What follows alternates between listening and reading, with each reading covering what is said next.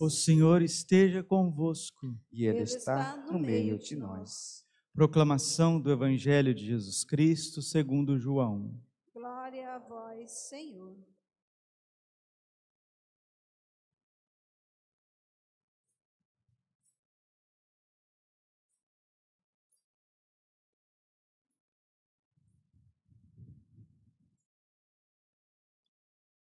Estava próxima a Páscoa dos judeus e Jesus subiu a Jerusalém.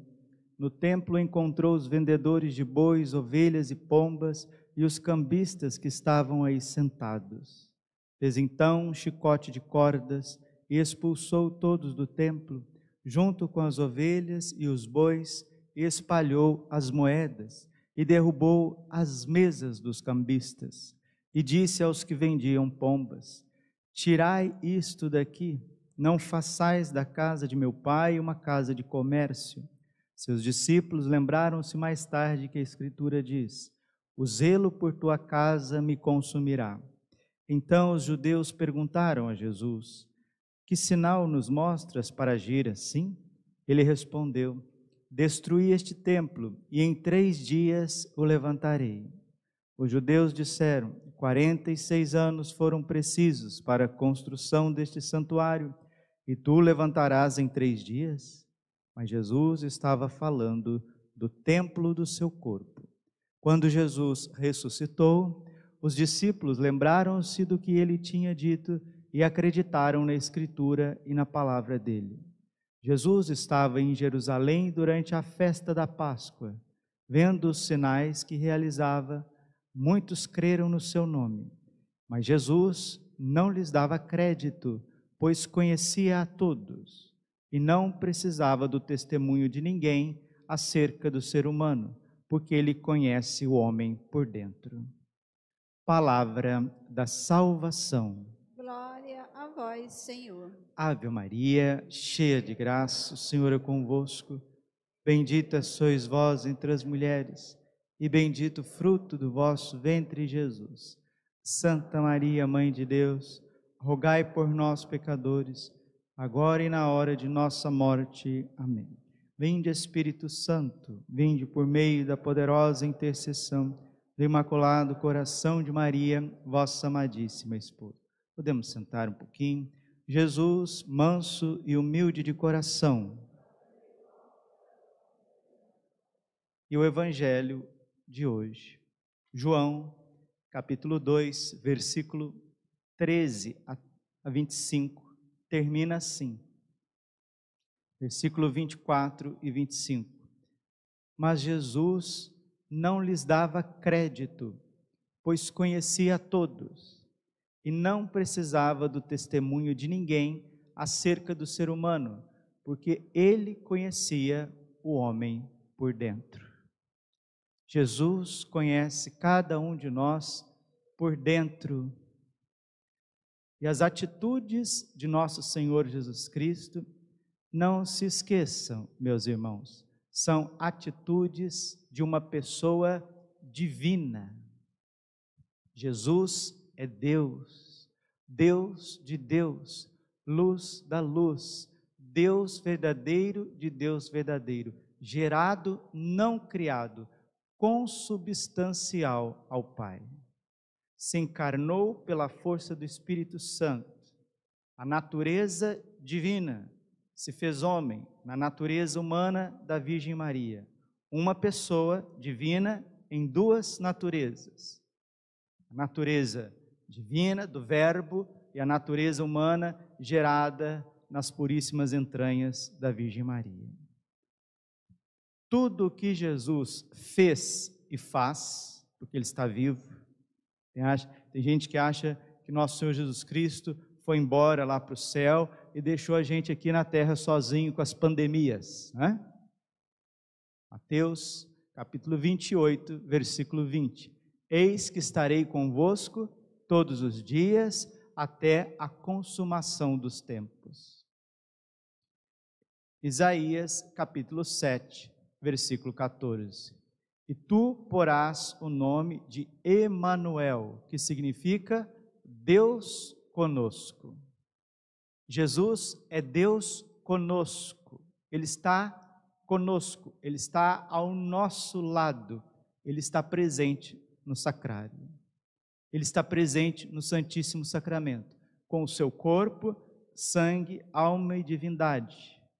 O mesmo Filho de Deus que estava no seio do Pai, toda a eternidade, o mesmo Filho de Deus que se encarnou em Belém, que foi criado em Nazaré, que trabalhou na oficina de José, seu pai, São José, que saiu pelas terras da Galiléia e da Judéia, pregando, fazendo bem, que foi crucificado, morto, sepultado, ressuscitou o terceiro dia, está presente no sacrário. Nossa, Padre! É, nossa. Precisamos de muita conversão, sabe por quê? Não valorizamos a presença real de Jesus no Santíssimo Sacramento. São Pedro, Julião e Marta, um grande adorador do Santíssimo, ele diz que o reino de Satanás avança à medida que se esfria a fé e o amor por Jesus na Eucaristia. Quem não valoriza a Eucaristia? Os judeus, os muçulmanos, os protestantes, os espíritas? Quem não dá valor à Eucaristia? Quem não dá amor a Jesus na Eucaristia? Quem não dá zelo ao templo de Deus? Hoje nós estamos ouvindo o Evangelho, um Evangelho que parece que Jesus está nervoso, parece que Jesus está irado, parece que Jesus está bravo, ele que é manso e humilde de coração, Jesus fazendo até chicotes. Onde se viu isso, né? Jesus fazendo chicotes. Não esqueçam as atitudes de Jesus são atitudes divinas. E os chicotes de corda, não é que ele foi ali e pegou um relho, né? Lá no interior a gente fala reio, né? Reio que bate no cavalo, né? Lá, lá, é o relho, né? Não é que ele foi ali na esquina, pegou um relho e começou a ter uma atitude autoritária, uma, uma atitude de quem está descontrolado, de quem está tomado pela raiva. Não, não, não, não. Não sei se vocês prestaram atenção no Evangelho. Versículo 15. Versículo 15. João 2,15. Jesus então fez um chicote de cordas. Um chicote de cordas, plural. Foi trançando as cordas, como se tra trança o cabelo de uma menina. Foi trançando com paciência, como a mãe trança o cabelo da filha, né? com paciência, vai escovando o cabelo da filha, vai trançando. Jesus foi trançando o chicote de cordas. Jesus não tem um mínimo de desequilíbrio, porque Ele é Deus, verdadeiro Deus e verdadeiro homem. E Ele usa dessa atitude mais forte, uma atitude onde Ele pega esse chicote que Ele mesmo faz, chicote de tranças, e sai tirando tudo do templo, sim, com energia, com justiça, com uma ira santíssima, porque se Jesus teve essa atitude, era a última atitude que ele poderia ter. Se Jesus não tivesse essa atitude, ele não demonstraria amor pelas coisas de Deus. É aqui que nós temos que entender e isso está acabando com a igreja católica. Aí, padre, mas a igreja não acaba. Não, a igreja não acaba. Mateus 16, 18. Eu te declaro, tu és Pedro, e sobre esta pedra eu construirei a minha igreja. Vou te dar as chaves do reino dos céus. O que ligares na terra será ligado no céu. O que desligares na terra será desligado no céu e as portas do inferno não prevalecerão contra ela. As portas do inferno não vão prevalecer contra a igreja. No entanto, a igreja não deixará de lutar contra as portas do inferno. E o que, que está inoculando na mentalidade dos católicos e dos cristãos? Que é possível conviver muito bem com o bem e o mal. O bem e o mal, nós podemos conviver com ele tranquilamente. Eu sou de Jesus, Eu sou católico, mas eu preciso também dar um jeito nas coisas, eu preciso dar um jeito na vida. Aliás, se eu não der um jeito, eu estou lascado, eu vou passar necessidade. Ainda mais hoje, com essa crise que está por aí, nossa, eu vou passar tantas necessidades. Eu tenho filho para criar, eu tenho neto para criar, eu tenho que fazer minha faculdade, eu tenho tantas coisas por fazer. Aí a gente diz que a gente é de Deus, que a gente está na casa de Deus, que a gente está no templo de Deus, que a gente está diante do corpo e do sangue de Deus. No entanto, nós vamos, sem perceber, entrando num sistema vou falar uma palavra técnica aqui, mas é para a gente entender. Maniqueísta. Padre, o que é maniqueísmo? É onde eu posso conviver tranquilamente com o mal. Eu sou bom, eu sou padre, mas eu posso fazer coisas que estão contra os mandamentos. E eu faço escondido. Eu sou cristão, eu sou marido, eu sou esposa, eu venho até na igreja no domingo, eu venho até na igreja de vez em quando, mas você já viu, né? Ninguém é de ferro, né? Ninguém é de ferro. Então eu faço coisas escondidas. Eu vou ser bastante claro com todos nós aqui, né? Isso não só para quem está dentro da igreja, mas também para quem está fora da igreja. A regra é clara, meus irmãos. Nós temos dez mandamentos. Se a gente for justificar, ah, mas é porque eu estou cansado, mas porque eu sou jovem, mas porque eu preciso mas porque eu estava estressado, mas porque foi é, naquele dia. Nós sempre vamos burlar os mandamentos e dar um jeitinho de conviver com o mal. Lembra que a primeira tentação que existiu foi quando a serpente disse para Eva: Sereis conhecedores do bem e do mal. Querer colocar o bem e o mal juntos é o que está acontecendo no evangelho de hoje. Eles estavam na casa de Deus, na igreja, no templo de Deus, com os mandamentos de Deus, com a lei e os profetas, mas na casa de Deus eles queriam tirar proveito. E quando Jesus pega esses chicotes de corda e sai limpando o templo e expulsando e dizendo palavras fortes, ele está agindo não contra uma pessoa, ele está agindo contra um sistema. Vocês estão entendendo? Ele está agindo contra uma mentalidade vigente que está inoculando o mal na casa de Deus, na igreja. E é justamente isso que acontece nos nossos tempos. O mal está sendo inoculado na teologia, o mal está sendo inoculado na liturgia, o mal está sendo inoculado na moral católica, está entrando. A expressão não é minha, é de um papa, e não somente um papa, um papa santo, São Paulo VI. Há uma fissura na igreja onde a fumaça de Satanás se instalou dentro do templo santo de Deus. Papa Paulo VI, São Paulo VI. O que, que é essa fumaça de Satanás dentro da igreja? Vamos ser claros, como o sol do meio-dia? Essa fumaça de Satanás dentro da igreja é quando os membros da igreja, sejam do clero ou sejam leigos, começam a querer ditar o que é certo e o que é errado. Estão entendendo? É por aí que entra a fumaça de Satanás. E contra isso só existe uma atitude da parte de Deus, da parte de Jesus Cristo: expulsar esse mal. A natureza do amor, que a gente também vai perdendo, né? A gente acha que amor é dar florzinha, é fazer carinho, é dar beijinho. Segunda leitura da missa de hoje está dizendo que o amor foi revelado na, na cruz, e é um escândalo.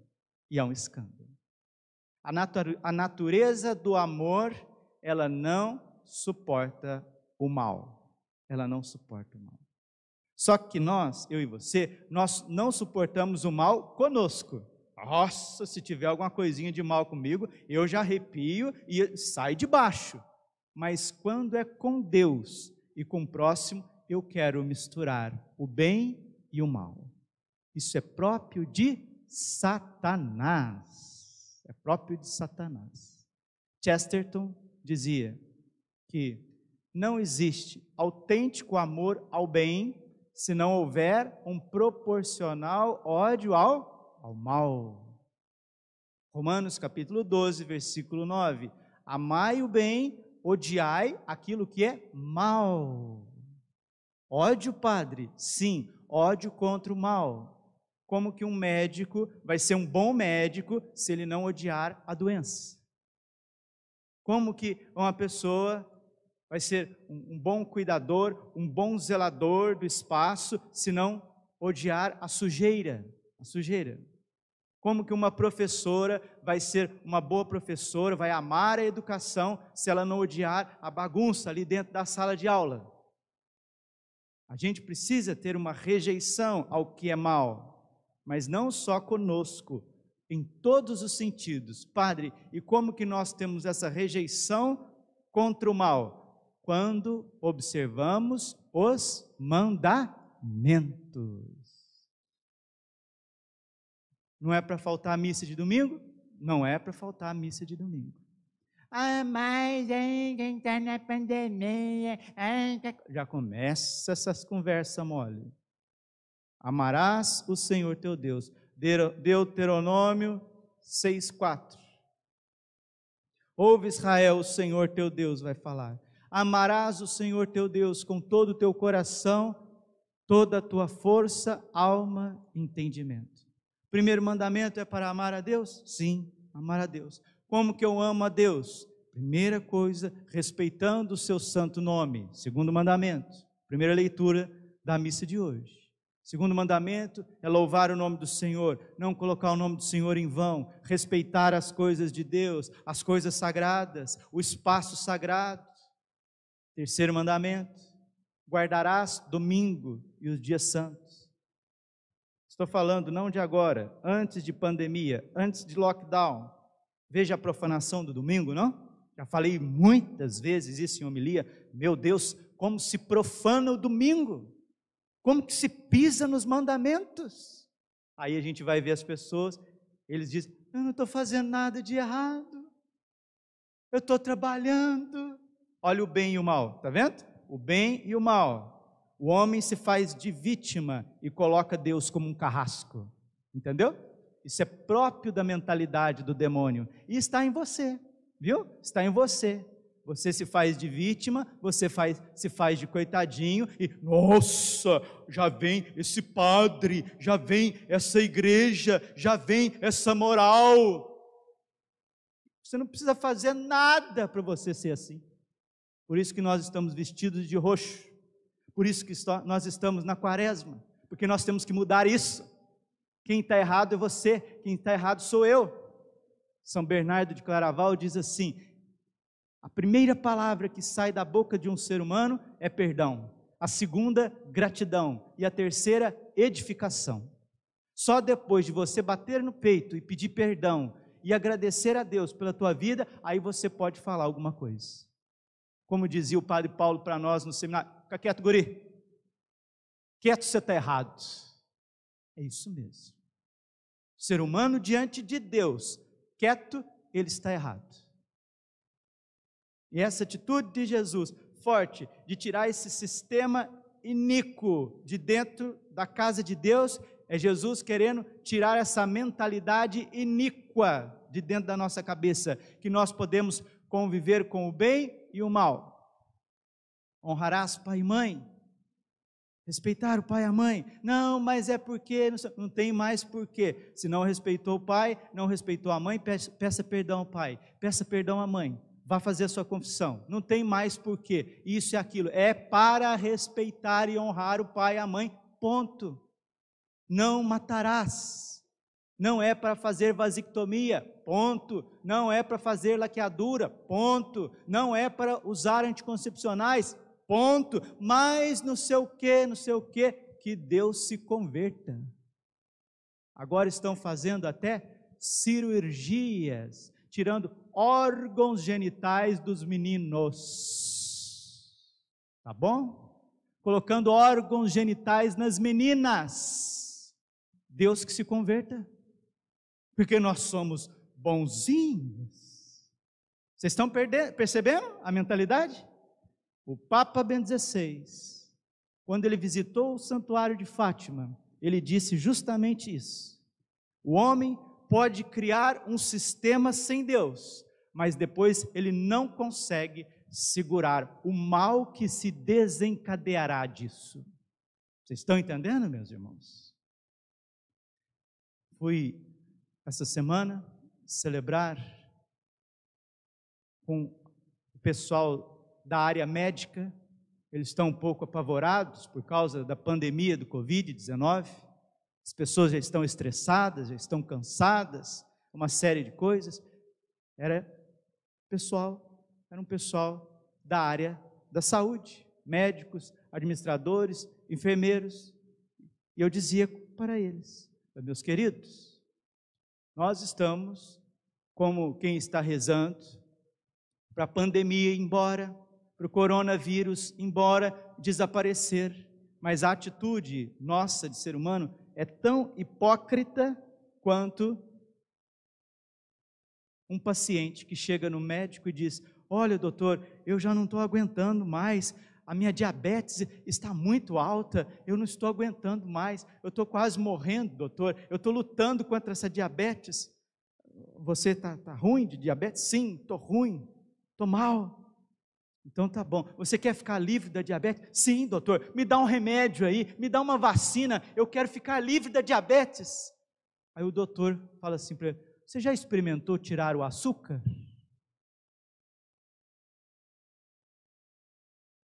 As pessoas querem ficar livres do coronavírus com vacina e às vezes até com oração, mas não querem tirar o pecado, não querem tirar o açúcar.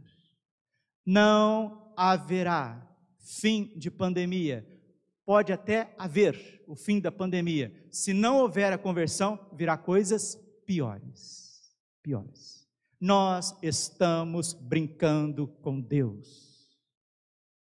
Gálatas capítulo 6, versículo 7. Com Deus não se brinca. Está brincando com a moral, está brincando com a inocência das crianças, está brincando com a natureza do homem e da mulher. Veja o modo de se vestir. Deus já tem falado, a Bíblia já tem falado, não se vistam de forma modesta. Pare com essas roupas coladas, parem com essas roupas decotadas, parem com essas roupas curtas. Olha as músicas que se produzem olha os vídeos que se produz, olha a cultura que se produz. É uma grande intervenção de valores. Então, não se assustem se o chicote começar a correr no planeta Terra. Porque é Deus que está se levantando contra o mal, mas não é Deus que vai destruir o mal, não. Sabe como que o mal se destrói? Por si mesmo. O mal se destrói por si mesmo. Tanto é que o símbolo do mal é a serpente e o escorpião. Lucas capítulo 10, versículo 18. Vi Satanás cair do céu como um raio. Não se espantem, porque vocês teve poder sobre os demônios. Darei poder a vós para pisar sobre serpentes e escorpiões. Não se espantem com o poder que eu dei para vocês contra os espíritos malignos, contra os demônios, contra as doenças. Não, não se espantem. Antes se admirem, porque os vossos nomes estão escritos no reino dos céus. E o escorpião, quando ele se vê acuado, o que, que ele faz? Suicídio. Ele se pica. Como que Nero, imperador romano, terminou a sua vida? Ele se picou, ele se destruiu, suicidou. Como que foi o fim de Hitler? Suicidou. O mal destrói a si mesmo. E nós vamos ver daqui para frente. Porque não existe normalidade sem conversão. Ó, nós vamos ficar muito tempo ainda com máscaras no rosto se a gente não tirar os anticoncepcionais, se a gente não adorar a Deus, se a gente não parar de mexer com heresias se a gente não amar, se a gente não perdoar, se a gente não cuidar dos velhinhos, se a gente não adorar o Santíssimo Sacramento, se nós não rezarmos o rosário, se nós não irmos ao encontro, se homens, pais de família, parar com essa preocupação exagerada de só trabalhar, trabalhar, trabalhar e não dar amor aos seus filhos, não dar oração para o lar, não buscar conhecer a Bíblia, não buscar conhecer o catecismo, não irá parar. Papa Bento XVI disse isso: o homem pode criar um sistema sem Deus, mas depois ele não consegue segurar rampa abaixo. E é o que está acontecendo. E se vocês não querem acreditar no Evangelho, eu sei que vocês querem. Se vocês não querem acreditar na palavra do Padre Braulio, na palavra da homilia, eu sei também que vocês querem. Acreditem na Virgem Maria, nas suas lágrimas de sangue, nas suas mensagens. A gente acha que é brincadeira, a gente acha que é conversão, é brincadeira. É toda uma mentalidade que precisa ser trocada e ela começa dentro da Igreja Católica. Primeira Carta de São Pedro, capítulo 4, versículo 17. O julgamento começará pela casa de Deus. Como começou entre os anjos da mais alta hierarquia, começará na casa de Deus. E tudo poderia ser mais simples, sim ou não? Poderia, não poderia? Se o ser humano fosse mais humilde e obediente e guardasse dez mandamentos. Os mandamentos traz a ordem para a pessoa, para a família, para a sociedade, para a igreja e para o universo. A gente rejeita os dez mandamentos e sai aí brincando de Deus e justificando ainda. Por isso que Jesus fez o chicote de cordas. Sabe por quê? Não tem justificação. Não tem justificação. É perdão, Senhor. Misericórdia. Eu te agradeço. Obrigado, Senhor, pela tua misericórdia, pelo teu perdão. Agora eu quero ser um instrumento da tua paz. Agora eu quero ser alguém que leve o amor. Quanta cultura, quanto costume de comungar em pecados. É a mensagem de Fátima. O anjo de Portugal chegou com o Santíssimo, né? E disse para as criancinhas: Vejam o corpo e o sangue do vosso Deus tão ultrajado e pisado pelos homens. Volto a dizer, queridos, quem que comunga o corpo e sangue de Cristo? São as outras religiões? São os outros povos? Ou são os católicos? Se o catolicismo, como os judeus, quiserem colocar no mesmo pacote o bem e o mal, segure aí, porque isso é uma afronta contra Deus. Vocês conseguem entender? Sim ou não? Conseguiram entender? Essa mentalidade está lá em cima do pé da jaca, do pé da manga, ou ela está aqui dentro da igreja? Ou ela está na nossa mente, no nosso coração? Padre, o que fazer? Vá para o coração imaculado de Maria. Confissão. Quaresma é tempo de confissão. Esses dias, pois convido vocês a olhar na internet, termino essa homilia, um senhorzinho bem já de idade, nordestino, falando assim a respeito disso, de ter temor com Deus. Minha avó sempre falava: ninguém teme mais a Deus, ninguém tem respeito mais com Deus, meu filho. Ainda virá três dias de escuridão. Aí está na internet aí, esse senhorzinho, deve ter mais de seus 80 anos um homem sábio como o velho Simeão, dizendo que não tem coisa boa daqui para frente mais não, precisa de ter conversão, ele falando, precisa de ter conversão. Seu Otávio, que ele chama, seu Otávio. Aí o, o repórter dizia, ô oh, seu Otávio, mas quem que falou isso para o senhor?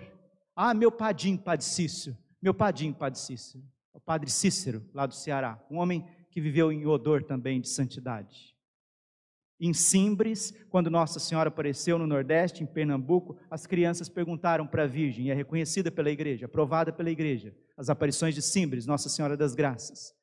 As duas meninas perguntaram para a Virgem das Graças: é verdade que virá três dias de escuridão?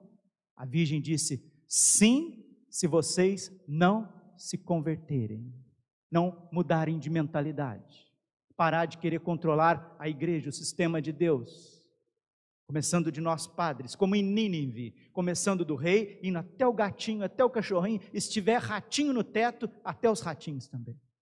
E se a gente não se cobrir de cinzas, a gente vai cobrir de máscaras contra vírus, pestes, fomes e guerras. Padre, eu já entendi.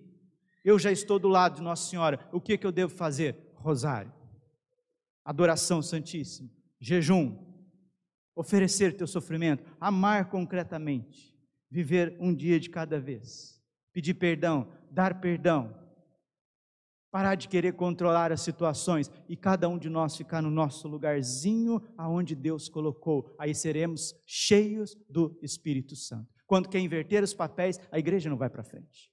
E a gente já viu isso. Fiquemos cada um no seu lugar. Ajudemos sim, sirvamos a igreja, sirvamos a Deus, não para querer controlar a teologia, a liturgia, a moral, a administração, as coisas de Deus. Se todos nós ficarmos no nosso lugar, receberemos os dons do Espírito Santo e haverá ordem. Mas para isso precisa ter obediência a Deus, aos mandamentos. Que Deus nos dê esta graça, porque senão esse mundo se consumirá nas chamas. Glória ao Pai, ao Filho e Espírito Santo, como era no princípio, agora e sempre. Coração imaculado de Maria, confiança, saúde e vitória. Fique em pé. Atitude de ficar em pé. Santo Irineu diz que a glória de Deus é o homem em pé. O homem assistido pelo Espírito Santo, aí a sua mente está de acordo com a mente de Deus e o seu corpo, que é templo de Deus, é bem ordenado. Se nós, Igreja Católica, começarmos a viver desse jeito, em pé, o Espírito Santo manda na minha mente, o que tiver contrário ao que Deus gosta, eu vou tirando da minha vida. Vou tirando. Isso chama-se conversão, renúncia, abdicação. Isso chama-se negação de si mesmo, mortificação. Vou tirando, vou tirando. O Espírito Santo me mostrou. A minha inteligência está toda iluminada pela, pela luz do Evangelho, pelos mandamentos, pelo ensinamento dos santos pela, pelas mensagens de Nossa Senhora. E o meu corpo, o meu corpo eu respeito, o meu corpo ele é templo do Espírito Santo. Eu amo, eu sirvo, eu dou a minha vida. Se isso acontecer entre os católicos, o mundo receberá luz, receberá paz. Se isso perder entre nós, a gente perde tudo. Aí só a intervenção divina. E ele não vai vir mais como um bebezinho, não. Ele não vai vir mais como um Deus crucificado, não ele vai vir com seus anjos, com trombetas. Ele vai vir com a sua justiça. E como escorpiões, esse mundo vai se autodestruir com bombas, com atitudes, com uma ciência satânica mentirosa. E tem gente que é insensível. Tem gente que está aqui na missa, o padre está pregando, esse padre está errado. É a minha cabeça que está certa, porque a semana que vem vai voltar tudo ao normal. Sabia disso? São Miguel Arcanjo disse que isso não existe. Ilusão não existe.